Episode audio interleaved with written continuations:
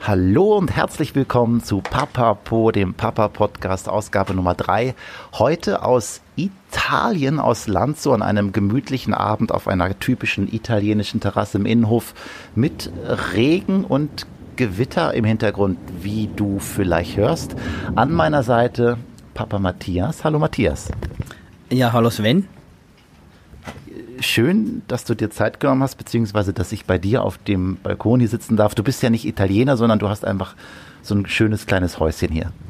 Ja, meine Großmutter ist Italienerin und wir haben hier noch ein, eine kleine Wohnung, die mit, mit Innenhof.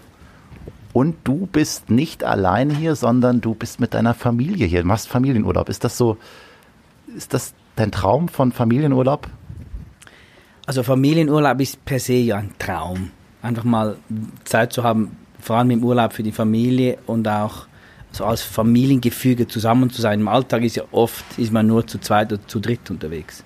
Ähm, oder alleine, aber da, ja, mein Sohn Lenny, meine Frau Vicky und dann noch das ungeborene Kleine im Bauch der Mama kommt Nachwuchs. Ja, ihr werdet bald zu viert sein. Matthias, bevor wir noch tiefer einsteigen, wie das so ist als, als Papa mit dann bald zwei Kindern, kannst du dich kurz vorstellen, wer bist du, wenn du nicht gerade Urlaub in Italien machst und was machst du so? Ja, die schwierigste Frage zuerst. Wer bin ich? Ich bin ähm, Improvisationstheater, Schauspieler, Coach, äh, Facilitator, wie das auf, auf Neudeutsch heißt, für Auftrittskompetenz, Business Storytelling und äh, so Geschichten mit Innovation, Design Thinking. Ich stehe viel vor Leuten, gebe viele Workshops, vor allem im, in der Schweiz und in Europa. Macht sich das auf dein Leben als, als Mann und Vater? Hat das irgendwie Auswirkungen? Also Design-Workshops, du dein Leben ähnlich wie du äh, so Workshops gibst? Puh, das, ähm, ich glaube, äh, die Auswirkung, die es vor allem auf mein Leben hat, ist der Rhythmus. Also ich habe, ich weiß zum Beispiel schon auf ein Jahr, ein Jahr voraus, dass ich nächstes Jahr am, weiß nicht, am 19. März in Baden einen Workshop gebe. Das heißt, es gibt ganz klar und sehr weit vorausgeplant Arbeitszeit und, und Freizeit. Ich glaube, das ist schon ein großer Einfluss. Und dann versuche ich aber natürlich, weil ich nicht so gern plane, ähm, da Gegensteuer zu geben, dass wenn ich dann nichts zu tun habe, beruflich, dass ich dann möglichst nichts planen will.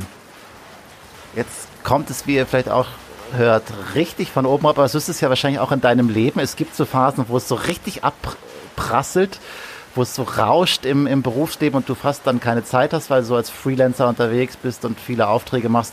Und dann gibt es ruhigere Momente. Ähm, wie ist das für dich, so ein Auf und Ab zu haben? Also die Ups sind ja extrem schön. Also da bin ich zu Hause, da, da sind wir viel zu dritt unterwegs, da bin ich im, im helfe der Frau und schau, schau dem Sohn, stehe mit ihm auf, dass die Frau länger schlafen kann. Und wir wissen alle, dass die, die anderen Zeiten auch kommen. Und wenn die dann kommen, dann sind die dann doch immer streng, also anstrengend. Und man weiß ja, dass man nachher wieder eine Phase hat, wo nichts läuft. Spannenderweise, wenn man mittendrin ist, kann man das wie so nicht so rationalisieren. Man findet es dann doch etwas scheiße, wenn ich viel weg bin. Also beide.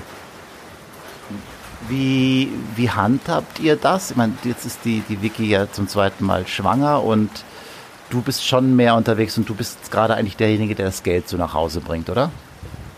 Ja, das ist spannend, weil ursprünglich wir wünschten uns eigentlich so einen egalitären Umgang mit unserem Einkommen und wir sind die Umstände halber viel so, sagen wir, konservativer, was die Einkommensverhältnisse anbelangt, wie wir eigentlich gerne hätten. Ähm, was, war, was war die Frage? Ähm, Habe ich jetzt auch vergessen, weil es gerade so schön geblitzt hat. Ein hat das irgendwie äh, Du bist jetzt ja gerade im Grunde der Versorger mehr oder weniger. Wie, wie geht ihr damit um? Führt das zu Konflikten auch? Und wie geht ihr mit den Konflikten um? Das ist vielleicht die noch, noch spannendere Frage.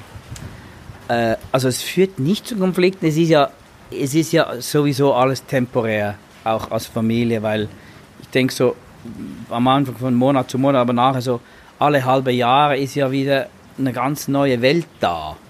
Und ich glaube, so handhaben wir das auch. Es ist nicht so, dass, dass der Endzustand ist, dass ich jetzt für immer und ewig der Ernährer bin.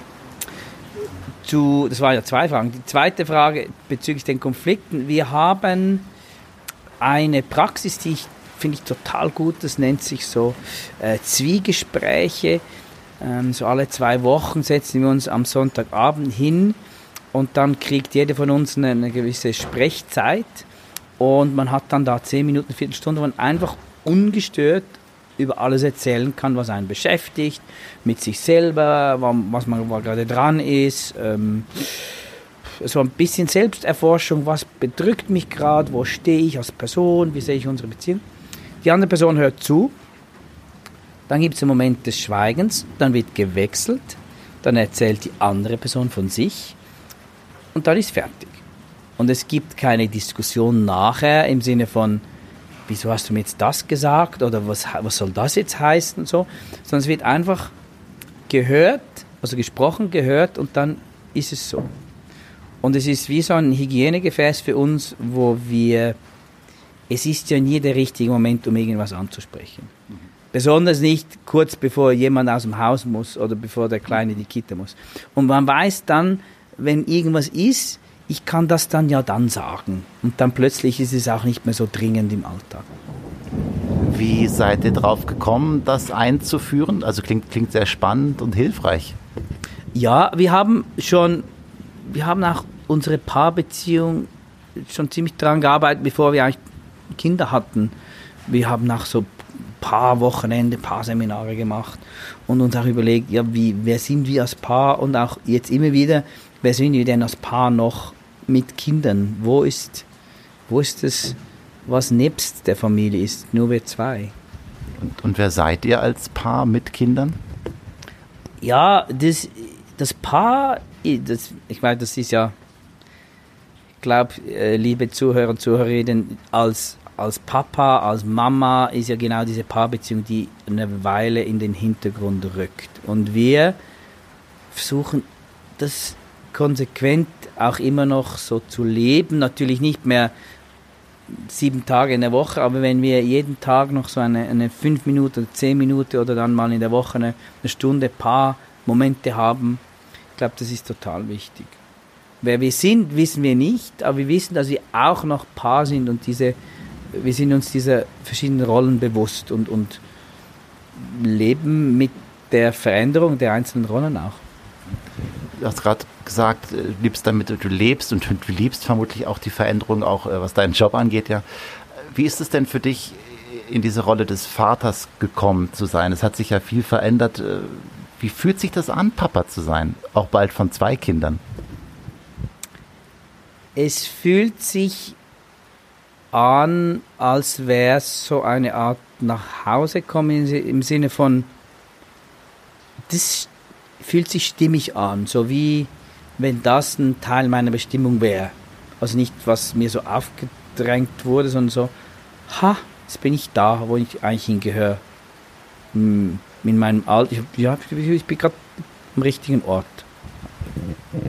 Die größten Freuden und die größten Herausforderungen des Vaterseins?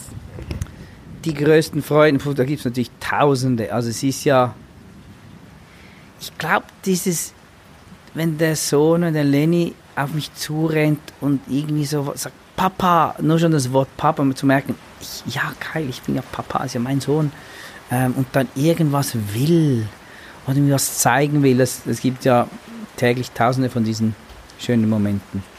Ähm, oder wenn wir das zusammen machen und diese Vorfreude in seinen Augen zu sehen.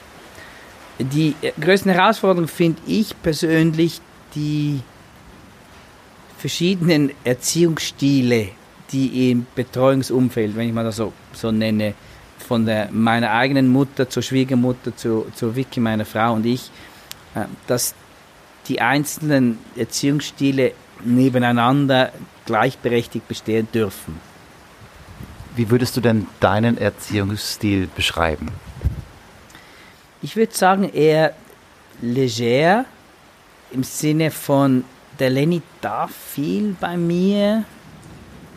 So im Sinn, er darf viel, also wenn um Sachen Schmutz und, und er darf viel, äh, vielleicht gefährlich, er darf mit der Akkubohrmaschine, darf er mal den Knopf drücken. Äh, und natürlich weiß ich dann, dass er das auch alleine macht, wenn ich nicht da bin. Wie alt ist er jetzt vielleicht nochmal für die Hörer? Genau, es ist zwei Jahre und drei Monate alt. Ähm, ich würde sagen, so pragmatisch und doch, aber dann auch so, ich bin nicht so nachgiebig dann. Also ich, ich bin sehr wohlwollend, aber dann, wenn Bettzeit ist, ist es Bettzeit. Und, und, oder wenn es kein, kein Glacé, kein Eis gibt, dann gibt es keins. Dann, dann kann er noch winseln, so, ähm, so, ja. Und ich glaube, ich versuche total immer wieder in seine Welt einzutauchen. Wir haben das heute gesehen mit dem Lego-Spiel auch immer wieder ich will ja das bauen, was ich geil finde und habe das Gefühl, er soll es dann auch cool finden und dann wirklich auch zu schauen, wenn er wenn er Sachen anders benennt oder an, er spielt natürlich anders wie ich das Gefühl habe, er sollte spielen und dann mit ihm in seine Welt gehen, statt ihn zu versuchen, in, in meine Welt zu ziehen. Das äh, klingt nach einer großen Herausforderung. Also vor allem, die ich kenne, das, was du gerade beschrieben hast mit dem äh, Lego-Bauen, ich baue ja auch gerne und dann äh, hat das Kind aber eigentlich eine ganz eigene Welt und in diese Welt einzutauchen, finde ich eine große Herausforderung. Hast du so wie, wir kommen jetzt nämlich schon langsam zum Ende, es geht ja immer schnell vorbei, so zehn Minuten plus ein bisschen. Hast du so einen Tipp, wo du sagst, das hat sich für mich bewährt und das würde ich allen Vätern zum Versuchen mal mit auf den Weg geben wollen?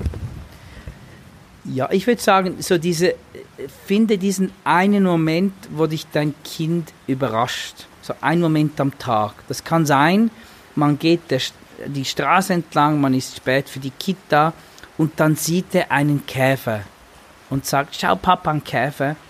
Und versuch mal so einen Moment im Tag nicht zu denken, ah, ja, es gibt tausend Käfer, ich weiß, es ist ein Käfer, wir müssen jetzt in die Kita, sondern stehen zu bleiben und sagen, ach, da ist ein Käfer.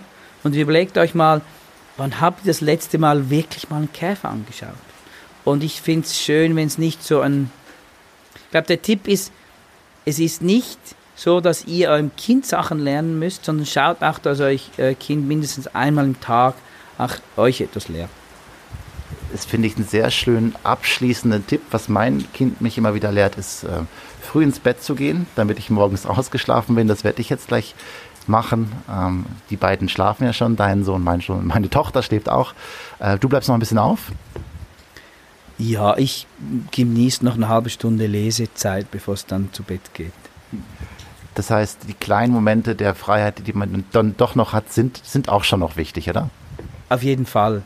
Also ich, es gibt ja mich als Vater, als Papa, mich als Partner, als Ehemann und es gibt auch mich selber noch. Und ich glaube, der Tag hat einfach nur 24 Stunden und schön ist, wenn es an jedem Tag jede Rolle so ein, ein wenig Zeit kriegt. Cool, vielen Dank, Matthias. Dann will ich dich selber jetzt nicht länger beanspruchen. Gute Nacht. Gute Nacht, Sven. Tschüss.